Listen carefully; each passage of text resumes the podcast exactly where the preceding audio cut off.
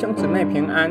今天我们灵修经文《生命记》二十四章十七到二十五章四节：你不可向寄居的和孤儿屈枉正直，也不可拿寡妇的衣裳做当头。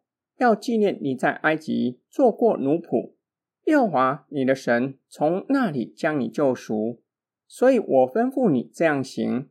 你在田间收割庄稼，若往下一捆，不可回去再取，要留给寄居的与孤儿寡妇。这样，耶和华女神必在你手里所办的一切事上赐福于你。你打橄榄树枝上剩下的，不可再打，要留给寄居的与孤儿寡妇。你摘葡萄园的葡萄所剩下的，不可再摘，要留给寄居的与孤儿寡妇。你也要纪念你在埃及地做过奴仆，所以我吩咐你这样行：人若有争讼来听审判，审判官就要定一人有理，定二人有罪。二人若该受责打，审判官就要叫他当面伏在地上，按着他的罪照数责打，只可打四十下，不可过数。若过数，便是轻贱你的弟兄了。牛在场上踹骨的时候，不可拢住他的嘴。十七到二十二节，摩西指示以色列人要保护弱势者，不可偏袒有权势的人，以志向寄居的和孤儿去往正直，拿寡妇的衣裳，意思是让他衣不蔽体。总要纪念过去你曾经在埃及做过奴隶，上主你的神将你从埃及拯救出来。在消极的禁令之后，摩西以积极正面的鼓励百姓当行的，就是要将田里的庄稼、树上的葡萄留一些给寄居的与孤儿寡妇。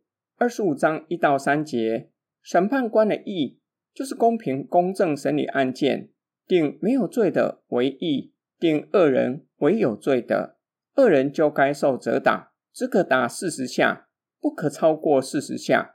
若是超过，便是羞辱他，他是你的弟兄。第四节将保护弱势者延伸到动物，牛为你效力，在禾场上踹谷，不可拢住它的嘴，要让它吃为主人效力所得的粮食。今天经文的梦想跟祷告，弱势者、毛小孩、罪犯，哪一个是你最关心的？会想要为他们的生存权发声吗？最近这些年，人权和动物生存权越来越受到世人的关注。有些人致力于将受欺压的从欺压者的手中释放出来，并且帮助欺压者也从欺压的光景中得着释放，不再欺压他人。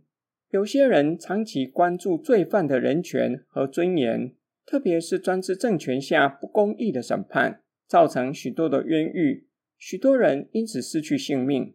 现今已经有许多的国家废除死刑，并且提倡人性化的监狱管理，避免狱卒管理过当。摩西律法非常先进，在几千年前已经提到关于罪犯的尊严。摩西告诉以色列人，即便有人犯了罪，他还是你的弟兄。换句话说，在他的里面依然有神的形象和样式，虽然已经受罪的扭曲。他理当承受相等的刑罚，不可一罪两罚。过重惩罚作恶之人，就是将他当着你的面羞辱他。你如何看待罪犯和他的人权？我们一起来祷告，亲爱天父上帝，世人都犯了罪，亏缺了你的荣耀，没有活出你的形象和样式。求你赦免我们的罪，感谢你将救赎的恩典赐给我们。使我们可以靠着主耶稣基督脱离罪恶的捆绑，并赐给我们圣灵，叫我们晓得要以何以的态度与人相处，活出称义的生命样式。我们奉主耶稣基督的圣名祷告，阿门。